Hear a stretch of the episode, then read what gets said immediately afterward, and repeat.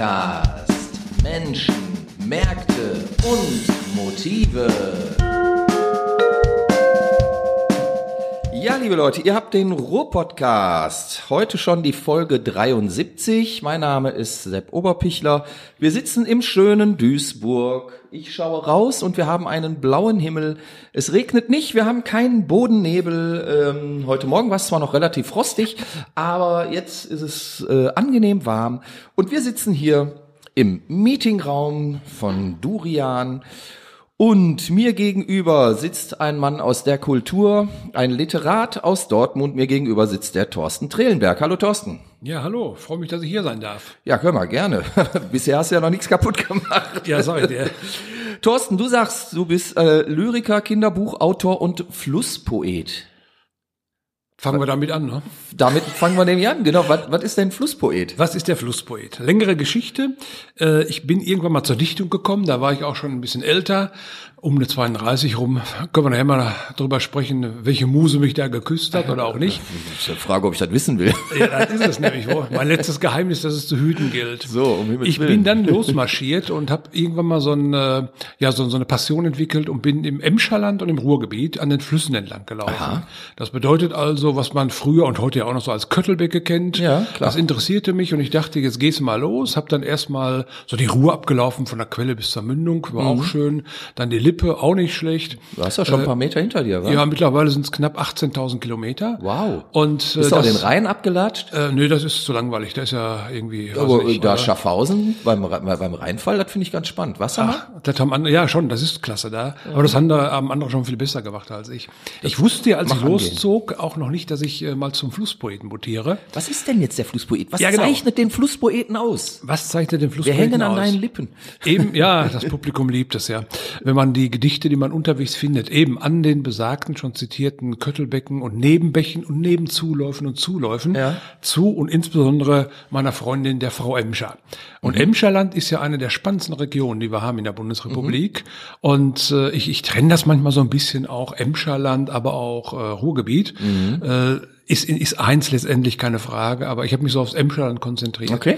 Und da kommen dann die Texte her, ganz viele Gedichte, Gedichtbände, Ideen für äh, Kinderbücher sind dort entstanden. Und irgendwann, Mhm. wenn die Leute mich unterwegs sehen, äh, ich bin ja mit Rucksack unterwegs und mit äh, Wanderstöcken, also so wie so ein richtiger Wandersmann Mhm. So ein in richtiger Anführungsstrichen. Wanderer. Und dann sagen natürlich immer, Alter, äh, sag mal der Namen, kann man so ein Buch kaufen oder sonst was? Und dann können die sich ja nie Thorsten Trelenberg merken. Ja. Und dann äh, kam irgendwann mal die Idee, ich brauche so eine Art Künstlernamen. Und das Okay. ist, äh, da ist dann, wie gesagt, die Geburtsstunde des Flusspoeten Flusspoet. Zu verorten. Und Das äh, finde ich sehr cool. Du hast hier eine ganze Menge aufgebaut, was, was unsere Zuhörer jetzt ja nicht sehen. Und wenn du da schon so viele Bücher und CDs und so von dir liegen hast, dann greif doch mal eines, wo ein beliebig ausgewähltes Flusspoetengedichte drin ist und kredenze den Hörern doch jetzt mal ein bisschen Flusspoetenlyrik. Hast du, hast du spontan eins drauf? Ja, genau. Da habe ich schon mal sofort hier den Gedichtband Emscherland. Was für ein Zufall. Und äh, es gibt ganz verschiedene Sachen. Äh, Ich äh, schreibe natürlich auch über das Arbeitsleben, über den Ja. Maloche, aber jetzt Okay. fange ich mal an mit äh, so Begebenheiten, die auf der Wanderung da passieren. Unbekümmert. Zwei Murmeln am Wegesrand, ohne Eile aufgehoben. Unbekümmert steigt der klare Sommertag aus den Fluten einer zerschellten Nacht empor.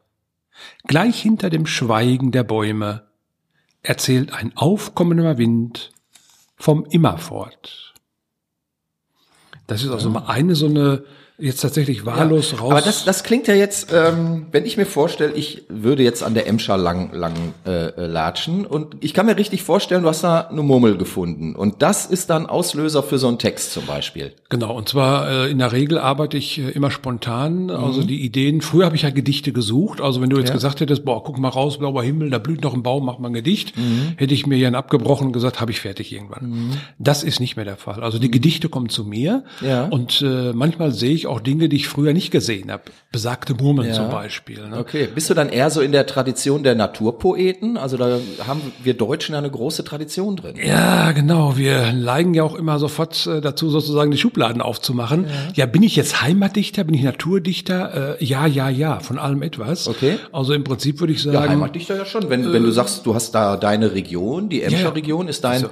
dein Zuhause, dein Jagdgebiet nach Worten und Versen, dann ähm, wärst du so gesehen schon ein Heimatdichter auch, würde ich Eigentlich schon sagen. ja. Äh, manche bezeichnen mich auch, das äh, finde ich auch sehr nett, immer als äh, Heimatbotschafter, so dichterischer. Ob das Ja, zutrifft, aber möchte ich Botschafter, da sagst du ja genau, Naja. da sagst du ja äh, ein interessantes Wort. Also der Botschafter, und damit kommen wir zum Thema, was mich halt momentan spontan interessiert oder ähm, schon, schon was länger interessiert. Der Botschafter stellt sich ja seinem Publikum oder der geht raus und verkündet. Jetzt haben wir ja seit einiger Zeit, du wirst es bemerkt haben, äh, die Corona-Krise. Das wiederum heißt, ähm, Künstler haben momentan keine Gelegenheit, sich zu präsentieren. Es sei denn, sie präsentieren sich digital, okay, aber du kannst jetzt nicht, wie man es früher gemacht hat, in der Bibliothek oder in der Kneipe oder in der VHS oder auf irgendeiner Bühne dich präsentieren. Ähm, was machst du denn momentan, um ähm, dir Gehör zu verschaffen? Ja, im Prinzip, äh, manchmal ist es äh, die Flucht ins, doch ins Digitale. Also ab und zu gibt es ja noch mal, vor allem eben auch honorierte, das muss man mal eben Ja. unterstreichen, honorierte Lesungen, äh, die im Digitalen äh, stattfinden, sprich Von aufgezeichnet. der Bücherei zum Beispiel. Ja? Bücherei, Stadtbücherei, das äh, läuft hier und da mal. Das ist allerdings nicht die Lösung. Also ich spreche da ist jetzt ja mal, auch nichts, wovon man satt wird. Ne? So, das wollte ich muss gerade man ja sagen. auch mal sagen. ich spreche da jetzt mal nicht nur für mich, sondern Mhm. äh, ich bin ja im Schriftstellerverband tätig in Nordrhein-Westfalen und wir kämpfen ja, Mhm. Ja. für eine gerechte Entlohnung und für Wiederaufnahme des Kulturbetriebs etc. etc. Und da muss man sagen, die paar Tropfen auf dem heißen Stein Mhm. und nochmal, ich spreche jetzt für viele Künstler und viele Mhm. Literaten, da ist es tatsächlich so, da kann man nicht von leben. Ne? Mhm. Jetzt hatte ich das Glück, dass ich tatsächlich aus dem letzten Jahr noch äh, ein paar gute Aufträge hatte, die die ziehen sich so durch äh, 2021. Also da ist bei mir persönlich alles im guten Bereich. Reine Glückssache, hätte anders kommen können. Ja, klar. Aber ich könnte sofort aus dem Stegreif zwei Dutzend Leute aufzählen, äh, wo ich weiß, die wissen nicht, wie sie nächsten Monat die Miete zahlen sollen. Und das ist Okay. eine Katastrophe. Eine ist schon bitter dann, ne? Ja. Vor allem ist es auch eine Geringschätzung von Kultur, weil wir, wir als Gesellschaft ja natürlich die Wirtschaft immer im Auge haben. Ich sage auch schon natürlich. Ist das natürlich? Könnte man mal in Frage stellen. Das könnte man wirklich mal in Frage stellen. Ja. Ob das der richtige Weg ist. Und äh, man sieht es ja, wie wenig, sagen wir mal, ich pauschalisiere jetzt sehr stark, die Leute, auch Entscheidungsträger und Trägerinnen, darüber Bescheid wissen, wie so ein Künstlerinnenleben eigentlich wirklich äh, in, in der Realität abläuft. Gibt ganz viele, die kommen immer, jetzt unabhängig von Corona, gut über die Runden, aber die meisten schleppen sich doch auch so äh, immer als äh, finanzielle Also das, das, das Problem ist ja, ähm, glaube ich, relativ groß bei denen, die halt keine äh, festen Engagements haben. Ne? Also wenn du festangestellter Schauspieler bist oder Ja. festangestellter Orchestermusiker, dann kannst du ja momentan wirklich drei Kreuze machen, weil dann bekommst du dein Gehalt, ähm, was jetzt vielleicht auch nicht so mega üppig ist, aber du hast eine Grundversorgung. So. Ähm, wenn du jetzt aber als freier Künstler, als freier Musiker, als freier Literat, äh, was auch immer unterwegs bist, dann hast du ja momentan wirklich kaum Möglichkeiten und Gelegenheiten, Geld zu verdienen. Und da muss man sich doch wirklich fragen, ob das nicht ja eine Beeinträchtigung, eine ähm, willentliche Beeinträchtigung und Abwürgung ähm, von erstmal von von äh, Arbeit ist. Also du wirst ja gerade aktiv daran gehindert, deine Arbeit auszuüben. Und auf der anderen Seite, ob es nicht vielleicht auch dem einen oder anderen zu Pass kommt, dass man jetzt an der Stellschraube drehen kann. Sag ich jetzt mal so ein bisschen provokant. Wie siehst du das? Na, das ist die Gemengelage ist sehr, sehr, sehr, äh, sagen wir mal, vielschichtig. Ne? Also das äh, Problem, was wir draußen sehen, wir als Literat, ich, wie gesagt, ich bin jetzt immer ein bisschen ganz eng auf die Literaturleute, Ja. auf die Schreibenden äh, fixiert, ist natürlich, äh, dass es ein Rattenschwanz ohne Ende ist. Also man kann gar nicht unterstellen, dass da jetzt irgendeiner irgendwo was abwirkt. Das würde ich sagen, nein. Das ist einfach wie ein Dominosteineffekt. Keine Auftritte mehr, verkaufst du als äh, äh, Schriftstellerin keine Bücher mehr. Richtig. So, äh, Buchhandlungen sind zu, beziehungsweise du kannst ja noch diesen Abholservice machen, aber es ist doch mehr so, ich kenne das von mir aus und das sagen ja viele andere Kollegen, Kolleginnen auch, dass es mehr so ein, ein spontanes äh, Einkaufserlebnis manchmal ist. Du gehst in den Buchhandel, guckst Ja, rein, man sagst, will ja auch so ein bisschen nee. suchen Ja. und man will sich inspirieren lassen. Das ist alles und, weggefallen und das macht es noch schwerer. Ne? Genau. Mhm. Äh, natürlich auch die Außenwirkung, äh, das heißt also äh, Kollegen, Kolleginnen, die, in, die nicht immer bundesweit und weltweit wirken mit ihrem literarischen Schaffen, die sind angewiesen auf kleinste und kleinere Lesungen. Die können momentan in der Regel, jetzt abgesehen von der Bundes äh, Corona-Notbremse da ja überhaupt nicht stattfinden, weil Ja. ja. fast keiner mehr in der Lage ist, auch die Hygienemaßnahmen äh, in, Ja. in, in ich sage mal jetzt wieder in Anführungsstrichen in der normalen Corona-Situation zu leisten. Und äh, das, das, da kreist sich so ein bisschen jetzt die Situation, dass man also wirklich wie dieser Dominostein-Effekt, äh, irgendwo ist es mal angefangen und, und äh, es hört im Moment nicht auf. Ne? Also Ja. wie soll es weitergehen? Wie will man das revitalisieren? Reichen da Förderungen, sprich Corona-Hilfen, äh, äh, November, Dezember-Hilfen etc. Äh, und wie lange kann man es noch als Gesellschaft, als Staat überhaupt zahlen? Da wird auch schon gemunkelt, da haben auch schon einige Bauchschmerzen. Ja, also es klar. ist eine schwierige Situation. Und ja, wie gesagt, äh, im Moment sehen viele gar kein Ende. Und für viele Künstlerinnen und Künstler, die ich so äh, im Umfeld kenne, ist ja eigentlich dieses Jahr auch schon gelaufen. Ne? Die sagen immer, ich, ich, Ohne Frage. Mhm. ich gehe davon aus, ich kann dieses Jahr nicht mehr lesen oder auftreten oder tanzen oder Mhm. mein Chor kann nicht mehr singen etc.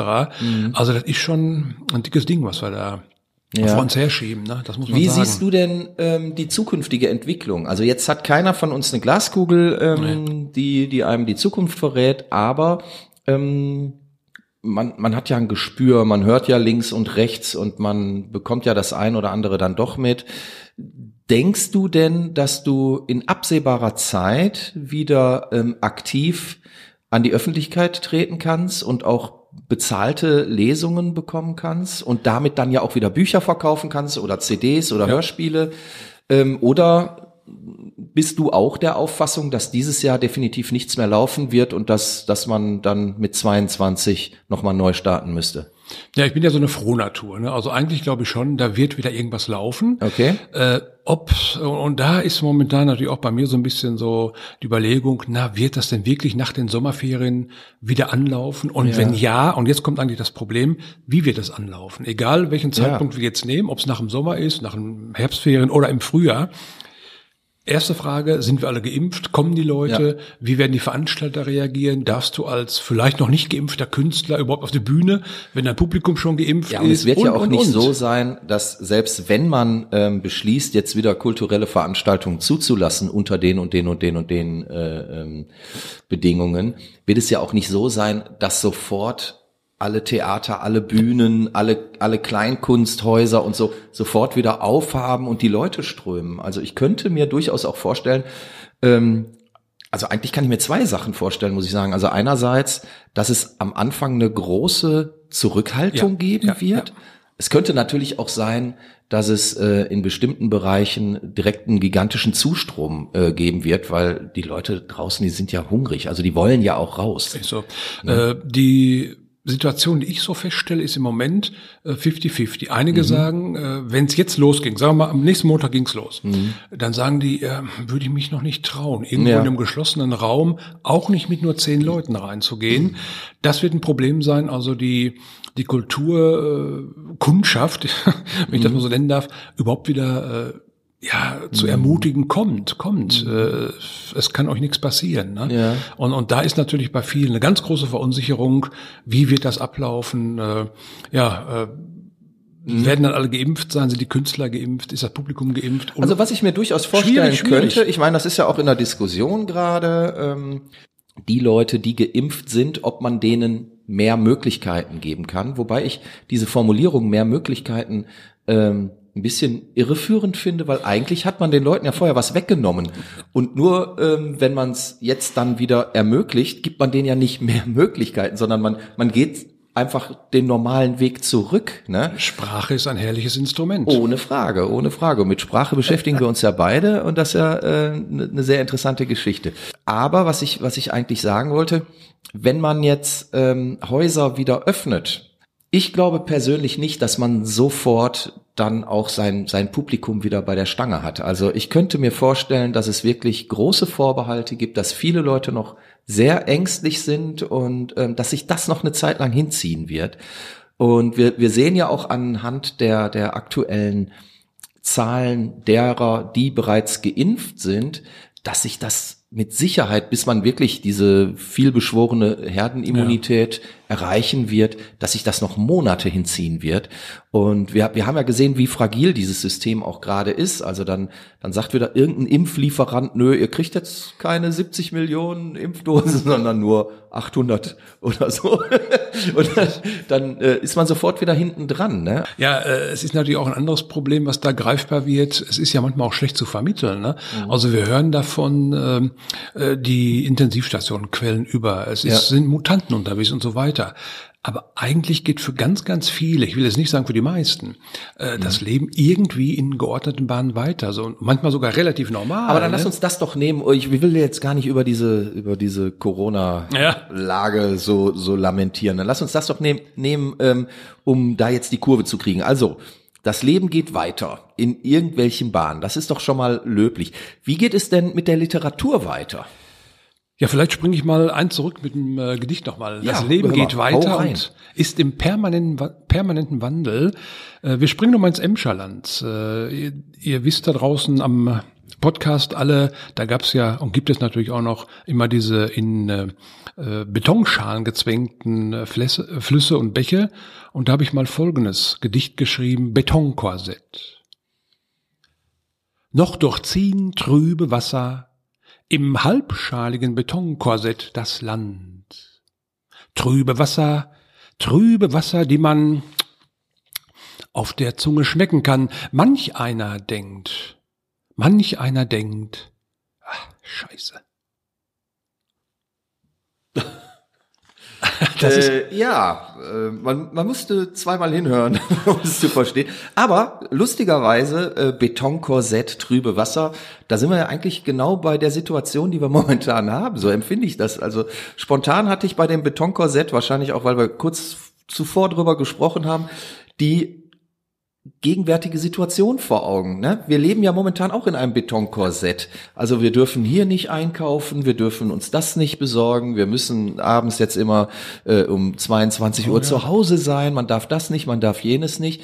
Und ich sehe da so manches trübe Wasser die Straße rauf und runter latschen gerade. Also ähm, merkst du das? Merkst du das auch, dass die, dass die ähm, Leute oder hörst du das in in in deinem äh, Bekanntenkreis, der ja offensichtlich auch aus vielen Künstlern und Literaten etc. besteht, dass die Stimmung umschlägt oder längst umgeschlagen ist? Werden die Leute mürrischer, depressiver?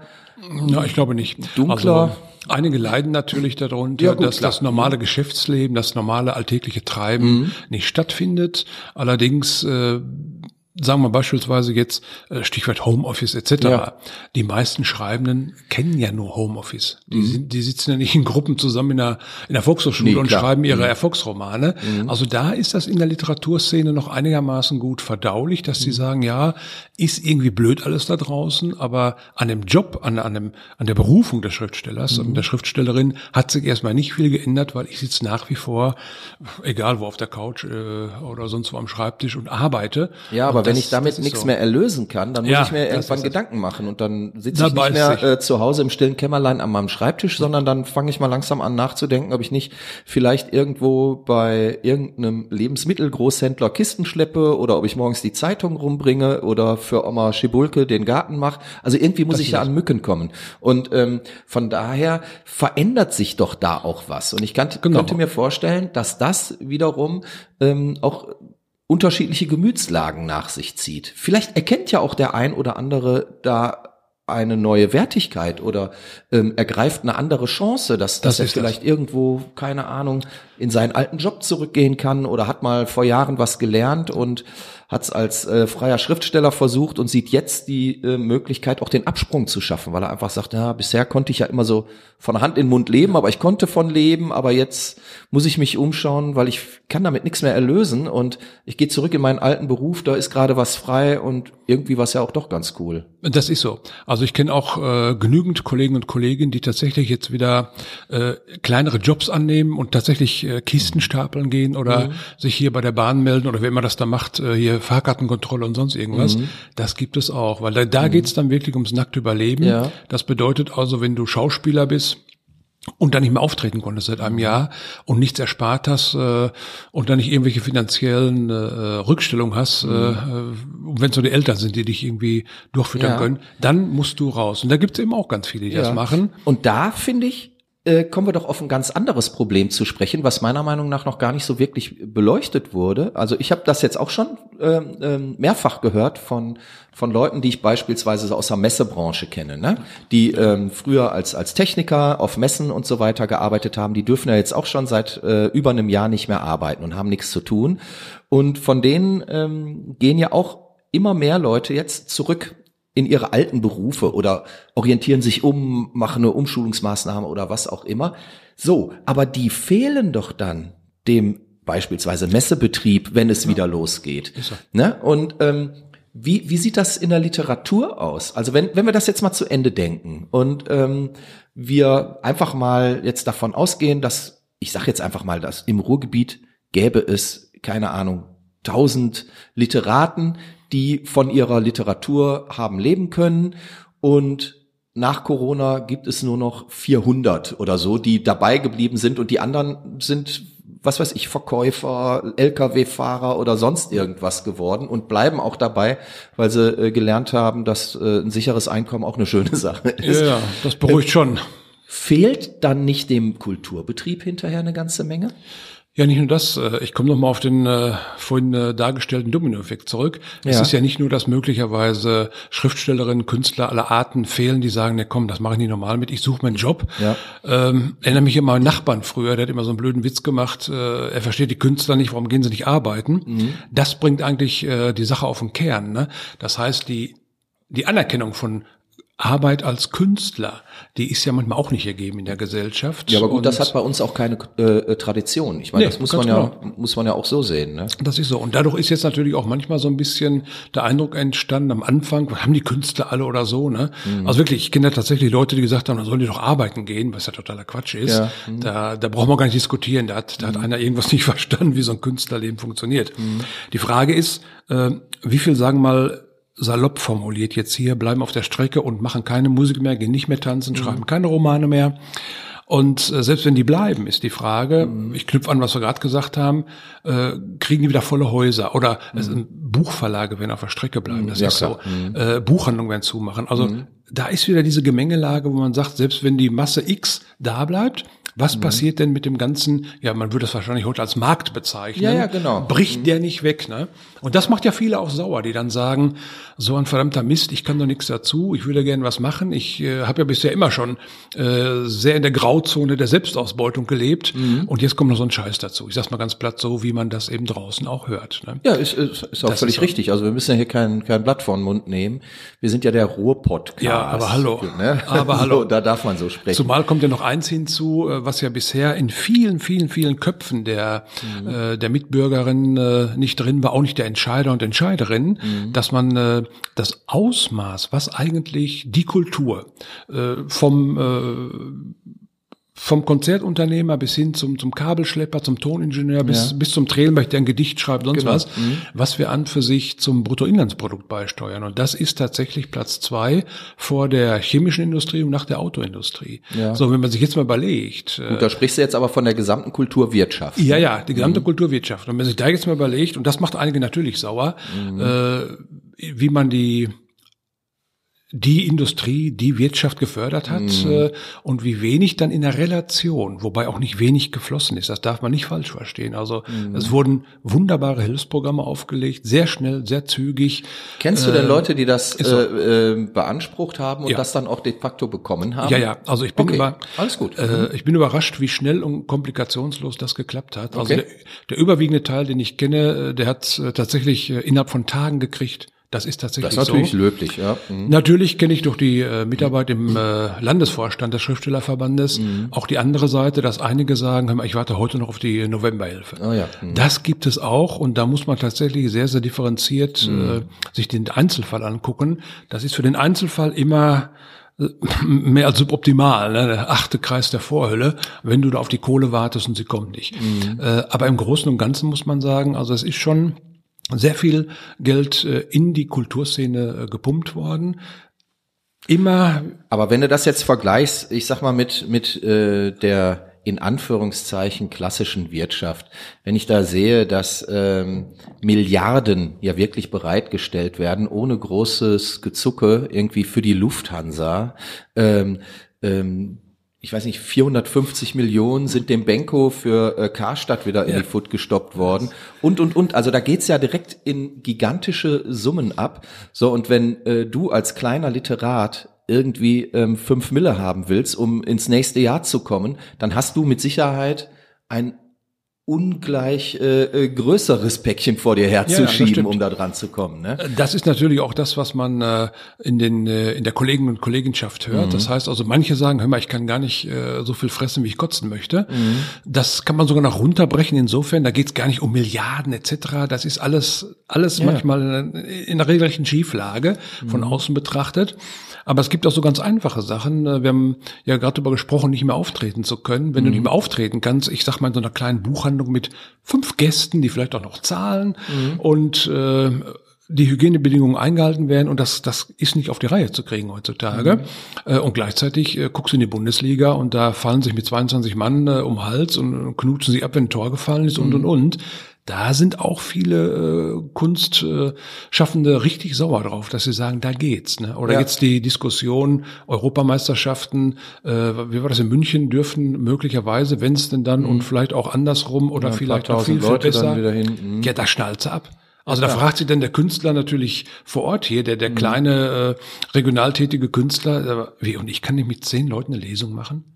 Ja. Das, das ist schwer zu vermitteln. Das, das, äh, das macht ja, die Leute ja sauer. Schwer zu verstehen. Also das ja. ist ja auch die Frage, ob das nicht äh, von vornherein irgendwie ein bisschen merkwürdig gedacht ist. Ja, bessere Also was spricht denn dagegen, zum Beispiel jetzt eine ähm, ne, ne Veranstaltung in einem Biergarten zu machen? Ja. Abgesehen davon, dass Biergärten nicht aufmachen dürfen, aber äh, man könnte es doch so einrichten, dass da wirklich an der frischen Luft Leute sitzen, eine kleine Bühne davor und man hat Platz geschaffen für 30, 40 Leute. Also es gab ja diese Autokino-Veranstaltungen. Ja.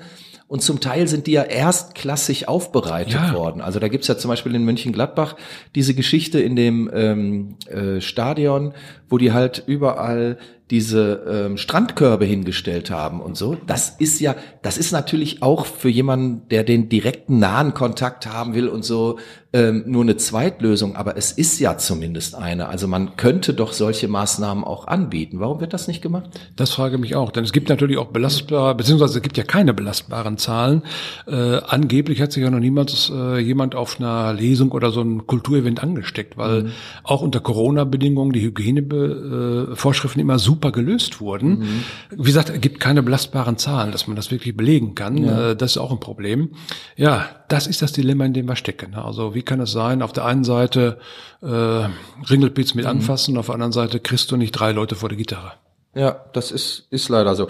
Anderes Thema. Du interess, äh, äh, engagierst dich auch im Literaturraum Dortmund. Mhm. Ähm, Erzähl uns doch mal, was, was das für ein, für ein Projekt ist oder für eine ähm, Organisation oder was ist es denn? Genau, also der, der Literaturraum Dortmund Ruhe, das ist ein äh, sogenannter Autorinnenstammtisch, okay. rund 25 Jahre alt mhm. und äh, wir sind eigentlich angetreten, um sozusagen kein Verein zu sein. Okay. Gibt zwar im Hintergrund jetzt einen Förderverein, einfach äh, Stichwort Kohle, um auch mal an Fördergelder zu kommen, ja. aber wir sind offen zu allen Seiten. Das heißt, äh, wir haben mittlerweile 60 Autoren, Autoren Autorin. Alle aus sich, Dortmund? Nee, nee, äh, ganze Ruhrgebiet kannst du sagen. Ah, ja, okay. Und äh, jeder ist bei uns willkommen, jeder kann mhm. mitmachen. Also wir sortieren da nicht aus. Das ist das, was ich meine, dass wir kein Verein sein wollen, wie nach dem Motto, du bist drin im Verein, mhm. dann darfst du mitlesen, kriegst auch 20 Euro mhm. und du bist nicht drin, ja, hast du Pech gehabt, bleibst du draußen, Pech. kannst du Karten verkaufen. Ja, momentan äh, bleiben ja alle draußen. Ja, genau. Also das haben wir uns äh, auf die Fahnen geschrieben mhm. und das klappt äh, toi toi toi ganz gut mittlerweile. Habt ihr ein festes äh, Stammhaus, wo ihr auch spielen könnt? Äh, leider nicht, nee, das äh, haben wir nicht äh, sozusagen auf Aber ihr habt unterschiedliche Bühnen, auf denen ja, ihr präsent seid. Ist richtig. Also wir sind In dann immer bemüht. muss man ja sagen. Ja, ja, gehen wir immer von Normalzeiten jetzt aus. Mhm. Also wir sind dann überall bemüht. Wir treten äh, vom Dortmunder U auf bis äh, Stadtbibliotheken bis mhm. hin zu Gastspielen in anderen Städten. Wir haben mit dem Literaturraum mhm. Dortmund Ruhe, um auch so ein bisschen Spaß in den Backen zu haben. Ja, klar. Mal eine Lesung in, im Hagen, im Westfalenbad gemacht, in der Sauna mhm. mit zehn Leuten und plus Publikum. Ne? Also wunderbar. Ja, bisschen warm geworden wahrscheinlich. Ja, das das war eine heiße Session und sowas machen wir auch. Wir bringen viele Bücher raus und der äh, an für sich äh, Impuls, äh, der zur Gründung des Stammtisches äh, und des Literaturraum Dortmund Ruhr geführt hat, ist, wir wollen Kollegen, Kolleginnen fördern. Mhm. Und zwar mit Lesungen, mit Büchern. Wir haben mittlerweile das zwölfte Buch, äh, mhm. eine Anthologie, also ein Sammelband von ah, ja. verschiedenen Autoren in der Mache. Und da versuchen wir jetzt äh, die Leute, die vielleicht manchmal Schwierigkeiten haben, weil mhm. sie, äh, die Lyriker betrifft das meistens. Lyriker und Lyrikerinnen mhm. kriegen ganz selten noch einzelne Lesungen. Und dann haben wir gesagt, wir machen Gedichtbände. Wir haben äh, auch ganz normale Geschichten ausgeschrieben. Ein Mitmachkrimi war das so ungefähr, okay. wo dann auch 20 Leute mitgemacht haben.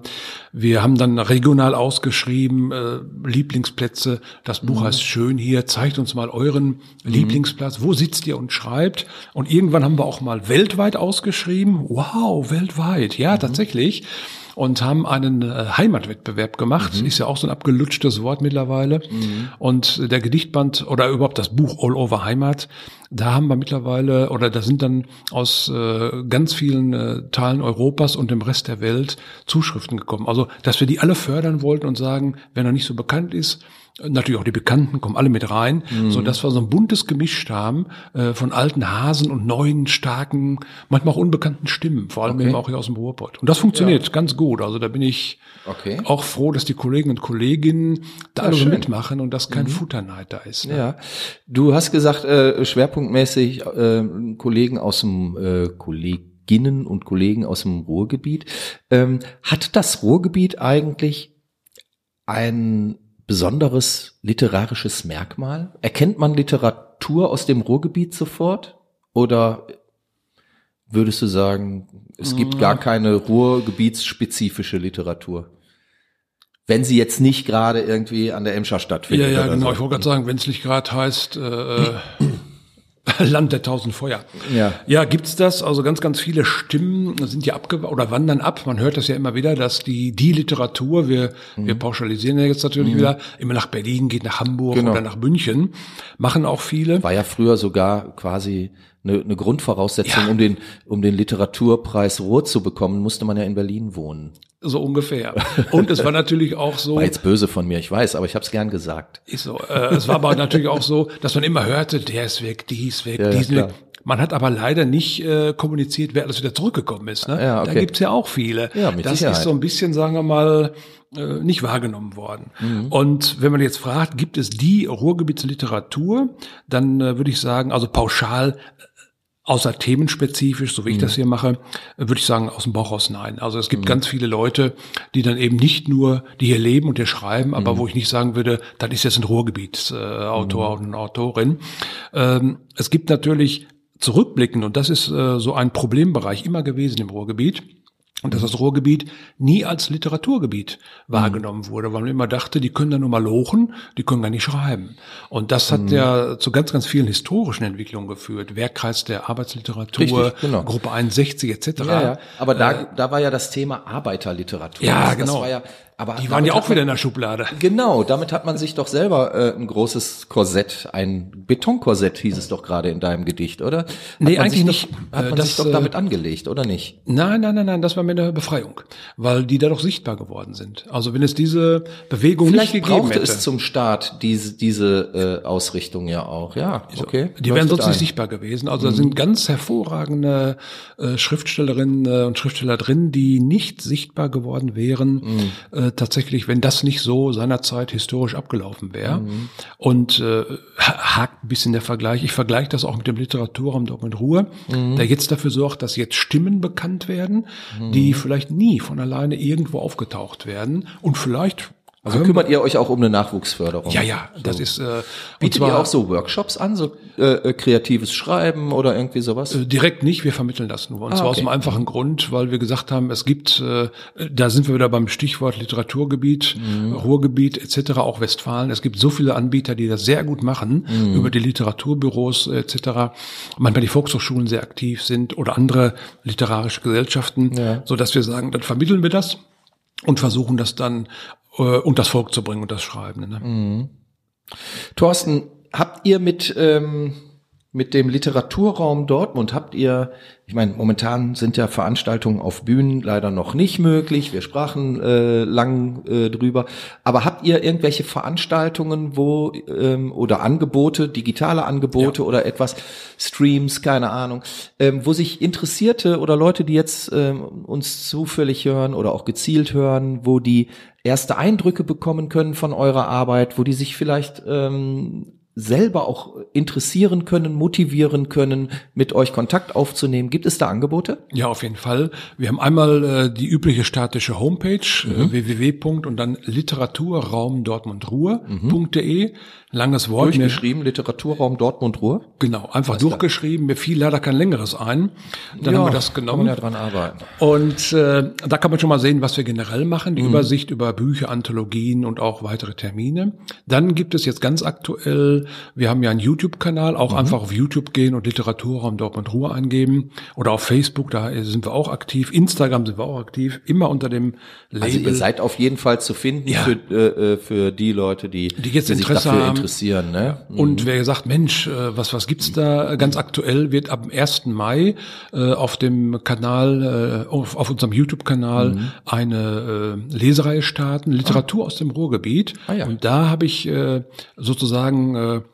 also wieder salopp formuliert, die alten Hasen mit den jungen, neuen, starken Stimmen gemischt. Mhm. Und da kann man mal reinhören. Also wer sagt, was gibt's eigentlich für Leute? Und die sind gemischt. Ist auch so. hier, selbst aus Duisburg hier ist jemand dabei. Mhm. Äh, sehr geschätzte Kollegin Lütfia Güsel ist da. Mhm. Und äh, da haben wir ein ganz buntes Gemisch äh, aufgefahren, um zu zeigen, was kann das Ist das ein Livestream oder ist das eine Nee, das wird ins, äh, ist eine Aufzeichnung, die wird dann ins Netz gestellt. Wir hatten erst überlegt, ob wir Livestream machen, mhm. aber dann war dieses, äh, da sind wir schon wieder beim Thema, mhm. dieses Damokles Schwert, Bundes, äh, Bundeszumachung hier, wie heißt es noch, Corona, super Notfallbremse, Mutanten so. an jeder Ecke und ja, so weiter. Und dann haben wir, dann haben wir gesagt, hör mal, weißt du was, wir zeichnen das auf und ja. senden das dann an den vier Feiertagen. Okay. Damit wir einfach äh, nicht irgendwann da stehen und, und, und das nicht mehr realisieren können. Ja. Da bietet ja die digitale Welt dann doch wieder viele Möglichkeiten. Das ist richtig. Und äh, den Link dazu stelle ich auch bei uns jetzt hier in die in die Show Notes. Also der geneigte Hörer, die geneigte Hörerin, wenn ihr denn mögt, schaut auf die Webseite zu diesem Podcast. Da sind die Links dann abgedruckt und dann kann man euch finden. Ähm, ja, ich danke dir erstmal ganz herzlich soweit. Hast du noch irgendwas auf dem Herzen? Willst du noch irgendwas loswerden jetzt? Ach, wenn du mich so fragst, man hat doch so viel zu erzählen, wenn ja, man schon mal ein Mikrofon haben nicht kriegt. Mehr so viel Zeit. Nein, ich freue mich, dass ich hier sein durfte und ich ja. hoffe, dass ich einige neugierig gemacht habe und ich schön. wünsche mir von ganzem Herzen für alle Schriftstellerinnen und äh, Schriftsteller im Ruhrpott, dass vielleicht mal jetzt die geneigten Zuhörer, Zuhörerinnen irgendwann mal wieder in eine Buchhandlung gehen und sagen, mal, habt ihr nicht hier so ein Regalbrett mit Ruhrgebietsliteratur und da mal forschen und gucken und mal sehen ja. Äh, und sich vielleicht auch mal selbst fragen, mal, habe ich vielleicht einen Nachbarn hier irgendwo, ja. der schreibt oder eine Nachbarin, die Kinderbücher macht? Frag einfach mal nach. Seid neugierig, haltet die Stellung und Bleibt gesund. Auf jeden Fall. Thorsten Trehlenberg, ich danke dir ganz herzlich. Das war der Ruhr-Podcast und ich sage Tschüss. Das sage ich natürlich auch. Vielen Dank. Bis dahin. Ciao. Ruhr-Podcast.